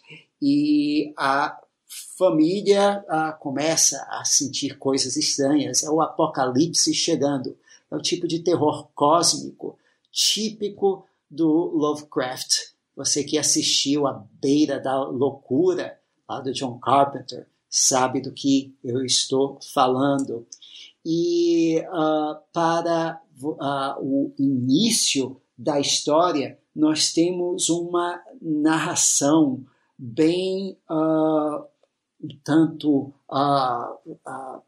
lúgubre, já anunciando o que vai acontecer ali, de um dos personagens, o Ward, uh, e que uh, essa narração vai sendo desenvolvida uh, enquanto nós passeamos por uma floresta bem escura, bem úmida, com árvores muito altas, a fotografia num, uh, em tons de verde, assim. Parece até um ambiente meio alienígena, que já dá um pouco a atmosfera do que vem a seguir. E a música, que é uma música uh, eletrônica, com sons meio alienígenas, mas também seguindo essa mesma atmosfera assustadora, é do Colin Stetson, que uh, fez trilhas para, bem, desde coisas como Red Dead, Red Dead Redemption 2, o videogame, até o Hereditário, do Ari Aster, também é dele. Então você já sabe o que esperar aqui.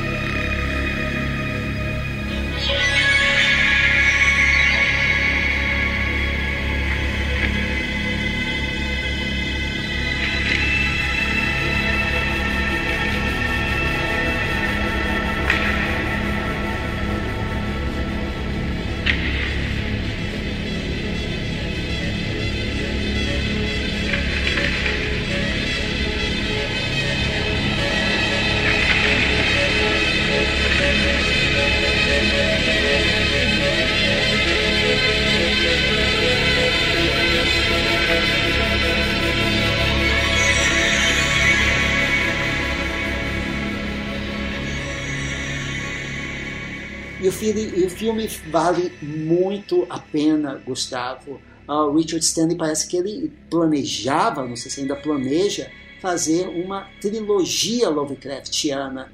E eu espero que ele consiga dessa vez e não mate nenhum dos atores, nem morra no processo. Maurício, aqui também vou falar a minha penúltima abertura também é uma. Mas é um filme mais antigo e também esquecido. Até teve, teve, um remake agora, mas o original que eu vou falar é o Sleuth, Trama Diabólica ou Jogo Mortal. Ele tem esses dois títulos em português, de 72, dirigido pelo irmão caçula do Mank, o Joseph L. Mankiewicz. A trilha é do John Addison.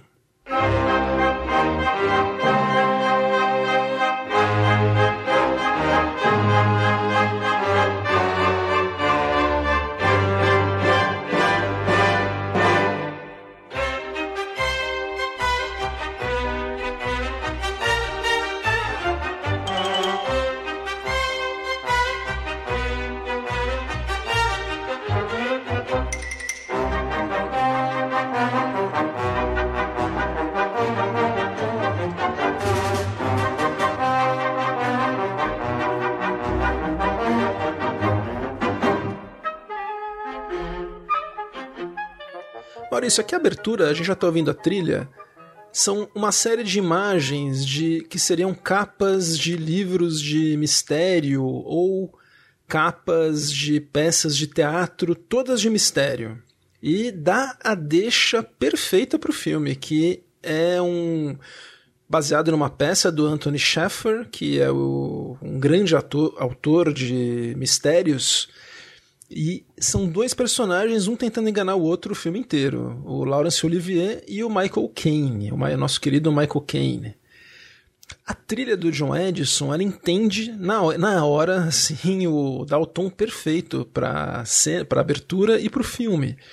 E eu acho que é até justiça para esse compositor, porque eu falei muito mal dele no nosso episódio de Hitchcock, porque ele teve a tarefa ingratíssima de fazer a trilha de Cortina Rasgada, substituindo Herman, que era uma missão impossível. Eu queria que ele fizesse uma música meio. uma trilha meio pop pro filme do Hitchcock. Um filme de guerra com romance, tudo fora do tom. Coitado. Aqui ele não, ele pôde fazer uma trilha para um filme muito mais bem construído a gente tem a, o desenho de produção, né, a direção de arte de ninguém menos que Ken Adam, que é o mestre, a Fernanda Montenegro dos diretores de arte, seria, Maurício? a Fernanda Montenegro dos diretores de arte em filme do James Bond. Nossa, é o cara da, que deu o ar grandioso, né, pra franquia James Bond e fez aqui também. Ele pinta e borda nas cenas de dentro da casa, o filme tudo é passado numa casa, né? E eu recomendo o filme para quem não conhece. Eu acho que talvez o, o, twist do filme tenha já esteja óbvio hoje em dia, mas é muito legal. A refilmagem com o, Ken, com o Michael Caine fazendo o papel do Laurence Olivier e o Jude Law fazendo o papel do Michael Caine. Também é legal, leva a história para outros outros lados, mas aqui o original prefira o original.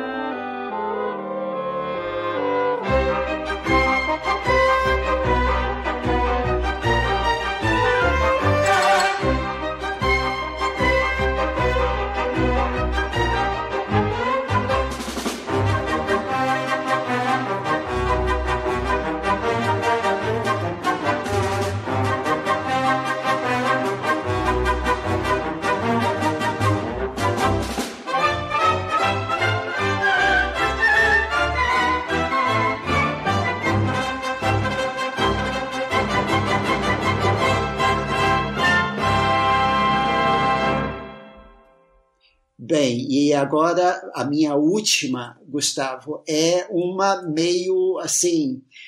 Uh, não diria que é uma trapaça, mas assim, ela é bem curta. É daquelas que o diretor é, só colocou lá nos letreiros para dizer, ó, vai ter um letreiro, mas é, ela é imponente. Em 30 segundos ela faz o trabalho. E a história começa com o vilão, o grande vilão, o Eric Bana, aqui detonando uma nave da Federação comandada pelo Chris Hemsworth. E esse vilão vai ser o cara que vai dar início com essa ação, uma ação que vai modificar o contínuo tempo e espaço, uh, ele vai dar início à trama do filme. E aí a gente tem uh, uma sequência muito bem feita, mas aí fica todo mundo ainda ok, o que é que isso vai ter a ver com Jornada nas Estrelas e tudo.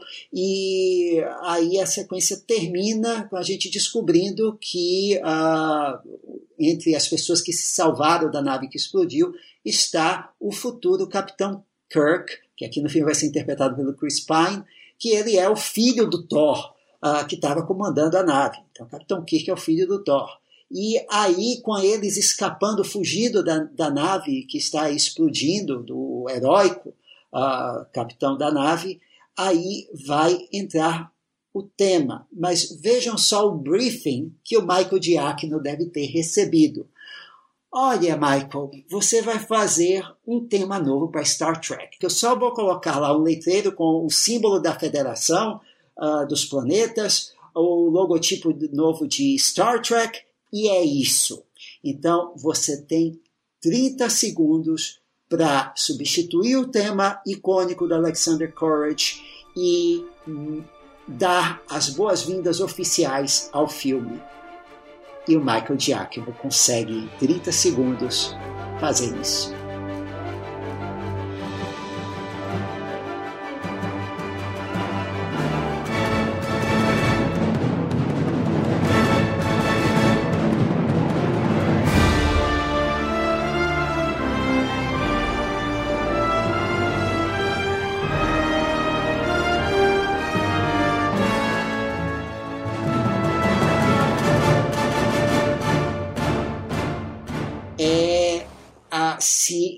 Tinha dúvidas, Gustavo, de que o filme ia dar certo, o Michael Giacchino aqui, com essa pequena abertura, que esse abre alas, basicamente, ele serviu de avalista. Ele disse assim: olha, confia, pode confiar em mim.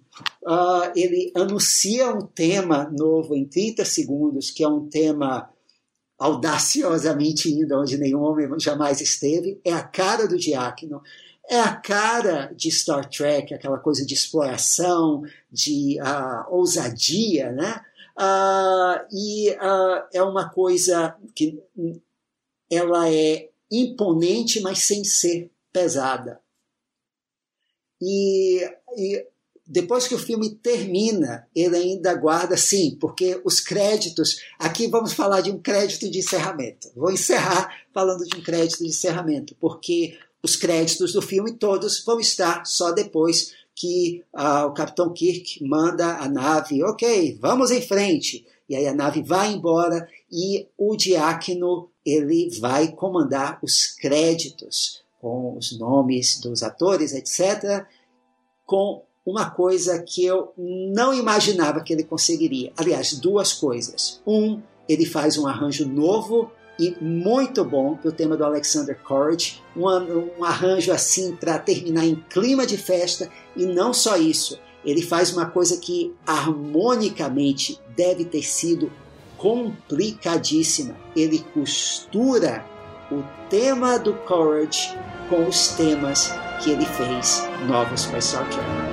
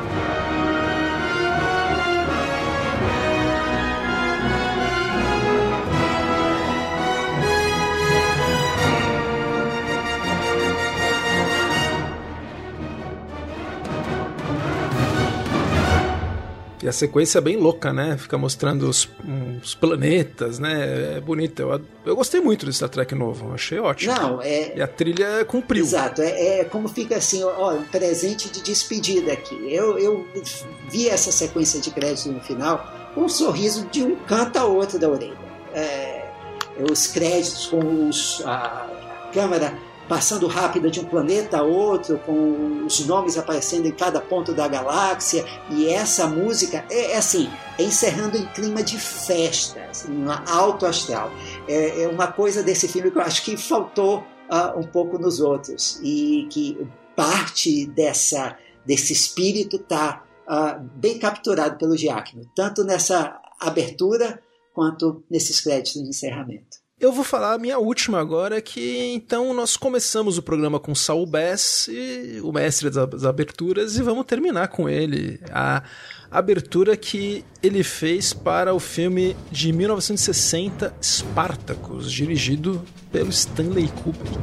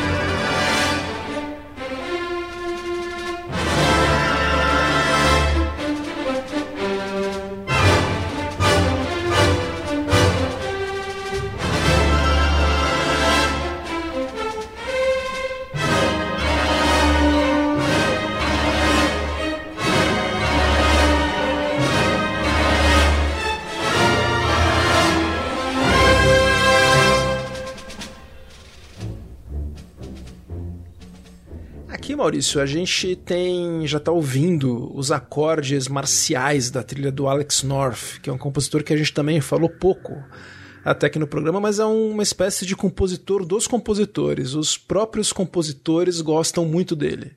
O Jerry Goldsmith, por exemplo, e o John Williams, que a gente tanto fala aqui, que são dois gênios, eles achavam o Norte um gênio. Então já fala um pouco, né? Um compositor que ele era muito sofisticado. E gente está vendo aqui como o tema do filme não é muito fácil da gente pegar, né? Para quem não é músico, para quem não tem um ouvido muito atento, tem que ouvir várias vezes até você descobrir que por baixo desses dessa percussão ou tocado por ela mesma tem um tema.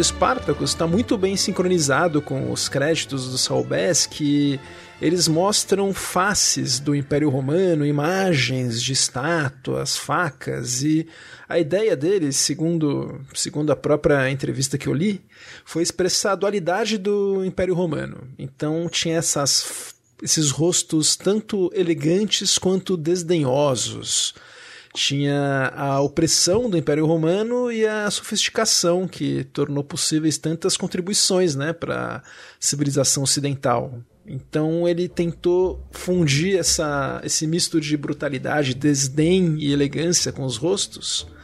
E a música do North, elegantíssima e com um tom, sem dúvida, como eu falei, marcial, sublinhando tudo. O filme é mesmo, né, sobre uma insurgência, né, de, de escravos que se insurgem contra os o, contra o Império Romano e tem toda toda a luta do Espartacus e termina os créditos de maneira super apropriada com essas faces, uma das faces, a face final, se desfazendo, né? Como o Império Romano iria se desfazer. E a música do North, que estava, por enquanto, indo para esse lado mais bélico, ela fica trágica quase.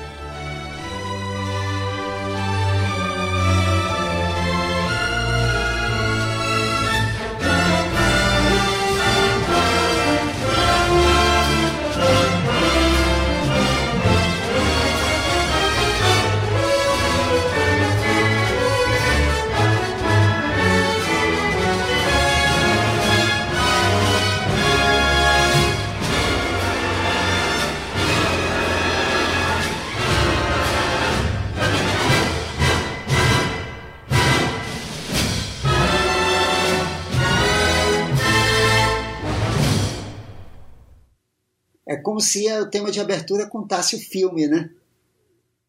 Sim, e a abertura também, né? Essa é uma abertura do Saul Bass que não tem aquela característica de começar, terminar onde começa a cena inicial do filme. Então ele sabia fazer tudo, todo tipo de abertura também.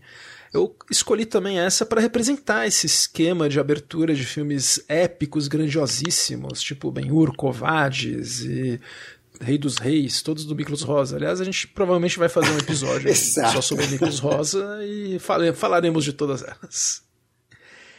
E é isso, Maurício. A gente sabe que o episódio ficou longo, mas foi. O assunto rendeu, a gente gosta de aberturas, né? A gente queria escolher, a gente achou que 10 era um número bom. E ficamos aqui, fica a provocação pro, pro ouvinte, né? Que abertura a gente não falou e que você gostaria. Com e assim, sem regras, pode fazer a abertura, escolher a abertura que quiser. A gente, nós nos autoimpusemos essas regras, né, de ter música original, porque esse é o papo de trilha, né? A gente queria aberturas que tivessem música forte, mas o ouvinte que manda. Pode falar com a gente pelo arroba Papo Trilha, tanto no Instagram quanto no Twitter, né, Maurício? É, e não se esqueça de colocar cinco estrelas para que mais pessoas possam ouvir o programa. Bem lembrado, Maurício. Isso ajuda muito outras pessoas a conhecerem o podcast. E a gente já adianta que nosso próximo episódio vai ser o primeiro de uma série que não vai ser contínua. A gente vai fazer quebras nessa série sobre a parceria de milhões. Steven Spielberg e John Williams. Vamos começar falando dos primeiros filmes e a ideia é que o último episódio tenha a trilha da última colaboração, que é The Fablemans, que é a última colaboração, né, dessa dupla por enquanto. Então, em breve, num cinema, num, num tocador de podcasts perto de você. E agora é hora de nós terminarmos o nosso programa sobre aberturas. Exato, e ao som de Alex North e Spartacus, a gente se despede. Eu sou Gustavo Camargo. Até a próxima, tchau. Eu sou Maurício Selman. Obrigado, até o próximo episódio.